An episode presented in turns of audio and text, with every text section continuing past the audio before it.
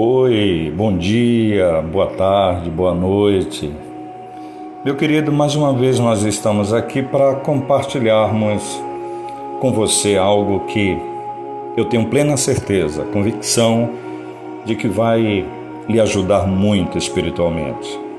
Eu queria falar hoje sobre um convite ou o convite. Em primeiro lugar, eu quero dizer que o reino de Deus não é uma grandeza deste mundo não é um ideal filosófico dos povos. O reino de Deus, preste atenção como isso é tremendo, gira em torno de uma pessoa. Em Lucas 14, 16, Jesus contou uma parábola e nesse verso 16 de Lucas 14, ele diz: Certo homem deu uma grande ceia e convidou muitos. A primeira convocação, se você ler depois com calma, se você tiver uma Bíblia, ela é feita a um grupo que representa exatamente os principais dos judeus, convocação esta que foi desprezada. Lucas 14, 18a está escrito: Não obstante, todos, a uma, começaram a escusar-se. O segundo convite é feito a um grupo que tipifica exatamente o rebanho de Israel que fora abandonado. A Bíblia fala em Lucas 14, 21 que Jesus, na parábola, declara: Sai depressa para as ruas e becos da cidade e traze para aqui os pobres, os aleijados, os cegos e os coxos. Mas como ainda havia lugar na sua casa, Deus enviara um terceiro convite a um grupo que representa exatamente as nações gentílicas, isto é, os não-judeus, ainda que eles não o procurassem Deus os procurou, era sua graça em plena atividade. Lucas 14, 23 declara-nos: sai pelos caminhos e atalhos e obriga a todos a entrar, para que fique cheia a minha casa. Olha, querido, o fato deste Deus nos convidar à sua mesa é, antes de mais nada, o grande milagre, porque este Deus não tem, no mínimo, motivo para tornar-nos a sério até mesmo nos amar. Constata-se também que se trata de um convite e não de uma intimação. A mensagem do Evangelho, querido, não nos de, é, depara como um imperativo. Olha o que aqui a Bíblia fala: tu deves não manuseis isto, não proves aquilo e não toques aquilo outro. Isso aí parece ser uma ordem, parece uma imposição. Nem se nos impõe como deve ou um dever de uma lei, Deus ele se faz anunciar como amigo. Ele vem ao nosso encontro como régio doador de todas as boas dádivas, pois é para o banquete nupcial que nos dirigimos. Por isso que a Bíblia fala em Lucas 14, 21, Sai depressa para as ruas e becos da cidade e traze para aqui os pobres, os aleijados, os cegos e os coxos. Foi para esta gente que teria sido ensinado o drama do Gólgota e invocado o termo da graça divina? Será que foi? Nietzsche, que é um escritor dos quais, do qual eu já li alguns livros dele, inclusive um livro que ele escreveu intitulado A Morte de Deus, certa vez ele definiu a humanidade como praga na crosta terrestre.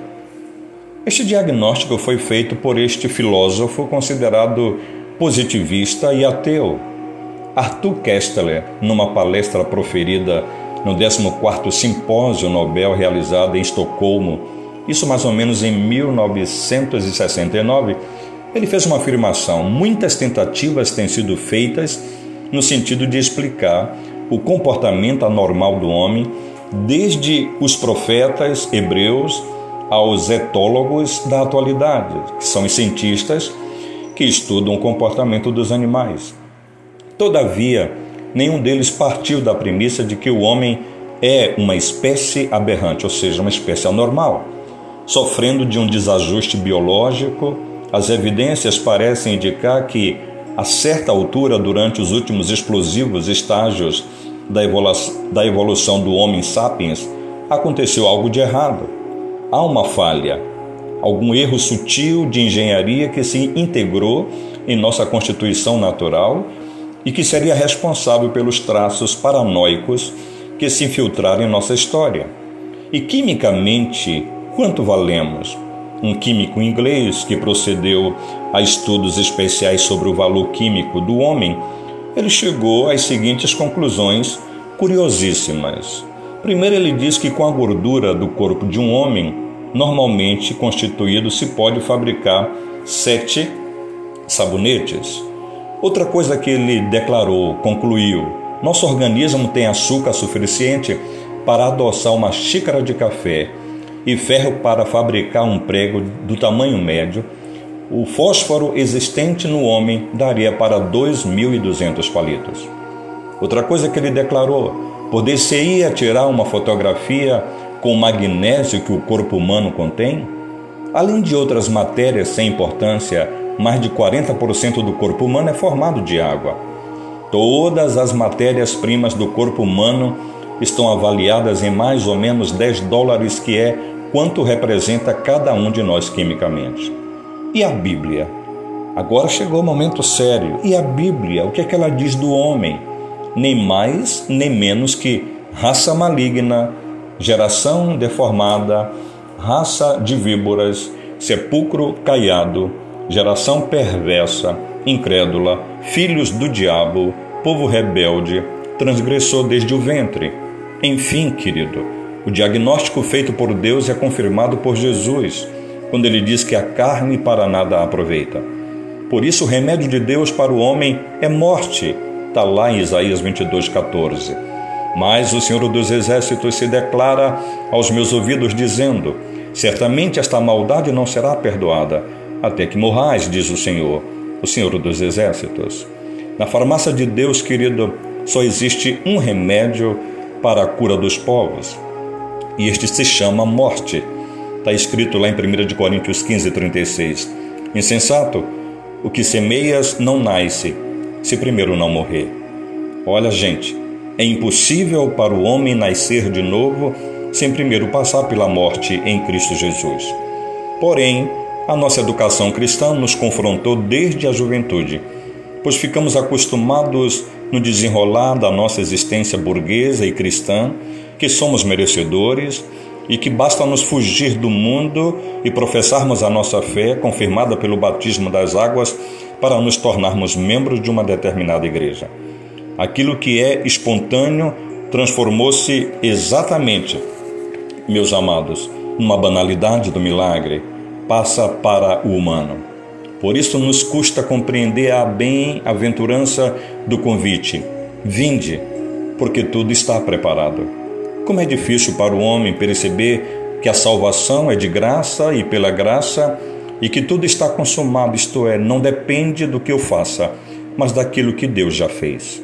A troca da nossa vida imprestável se deu numa crucificação de nosso Senhor Jesus Cristo, quando Deus pôs fim à nossa vida velha e na ressurreição nos deu sua vida. E por um ato de fé eu posso usufruir deste fato. Estou crucificado com Cristo. E vivo não mais eu, mas Cristo vive em mim, Gálatas 2,19b e o verso 20. Fatura, fartura cristã é pior do que paganismo faminto, mas para os famintos o convite está feito e ainda há lugar, visto que o próprio Senhor Jesus Cristo disse: Não se turbe o vosso coração, credes em Deus, crede também em mim. Na casa de meu pai há muitas moradas. Se assim não fora, eu vou teria dito: Vou preparar-vos lugar. João 14, 1 e 2.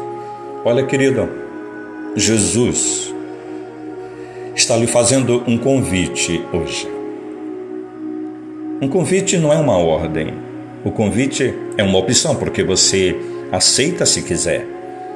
Jesus há muitos anos tem convidado você para que você tenha um encontro com Ele. Mas o encontro com Jesus, eu quero deixar claro, não é fácil. O encontro com Jesus reivindica-se luta. Porque o homem, quando quer se encontrar de verdade com Deus, ele vai lutar com Deus. Por quê? Ele tem uma natureza que não se dobra, que não se quebra, que não se enverga, que não se flexibiliza, que não se queda. E aí, Deus, como é santo, lidando com o homem que é possuidor de uma natureza pecaminosa, Ele não quer obedecer, ele não quer se dobrar, ele não quer se quebrar, não quer se humilhar. Existe uma luta. Ou Deus vence ou você vence. Mas o convite de Jesus está de pé e hoje ou agora. Se você entendeu que Ele está te convidando para esse grande encontro, não rejeite. Lembre-se que sem Ele você não é nada. E, no entanto, Deus é tudo. Ele é grande, Ele é soberano, Ele é onipotente, é onipresente, é onisciente. Ele é o Todo-Poderoso. Ele pode fazer aquilo que você não conseguiu encontrar no mundo: a paz. Ele te dá a paz. Ele é capaz de produzir em você um milagre transformador, regenerador, coisa que o mundo não consegue lhe oferecer. Portanto, Jesus disse: Hoje, se ouvirdes a minha voz, não endureçais o vosso coração. Vinde a mim, todos vós que estáis cansados e oprimidos, e eu vos aliviarei. Tomai sobre vós o meu jugo, e aprendei de mim, que sou manso e humilde de coração, e encontrareis descanso para vossas almas. Você está disposto a aceitar esse grande convite? Não deixe para depois. Faça-o imediatamente. Que Deus te abençoe, querido, e tenha de verdade a bênção de Deus sobre você. Amém.